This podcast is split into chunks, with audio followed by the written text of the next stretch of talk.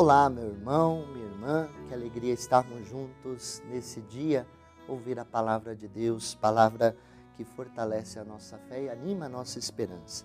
Eu sou o Padre Cleidson, reitor do Seminário Propedêutico da Diocese de Santo André, pároco da paróquia Santa Maria Gorete, na cidade de Santo André, trazendo o programa Verbo, palavra de Deus desse dia, Evangelho, que está em Lucas, capítulo 12, versículo 8 a 12 versículos 8 a 12, nesta, neste sábado da 28ª semana do tempo comum. O evangelho nos diz: Naquele tempo, disse Jesus a seus discípulos: Todo aquele que der testemunho de mim diante dos homens, o Filho do homem também dará testemunho dele diante dos anjos de Deus.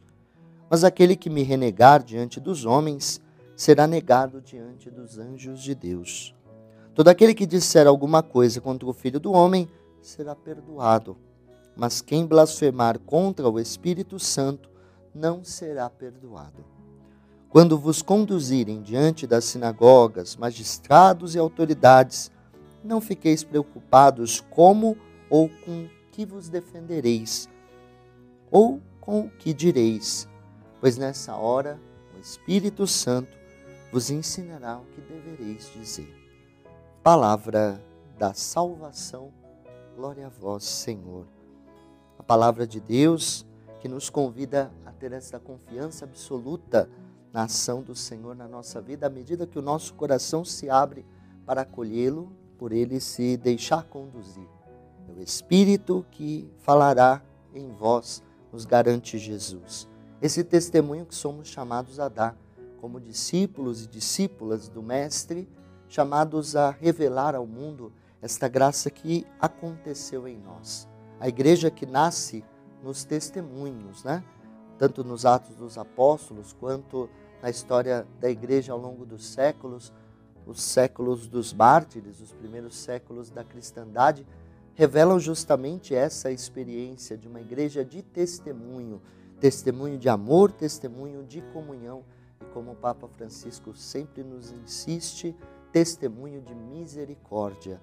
Uma igreja de portas abertas, uma igreja que se deixa conduzir, pobre e misericordiosa, para acolher o mundo e revelar esse rosto bom de Deus a todas as pessoas.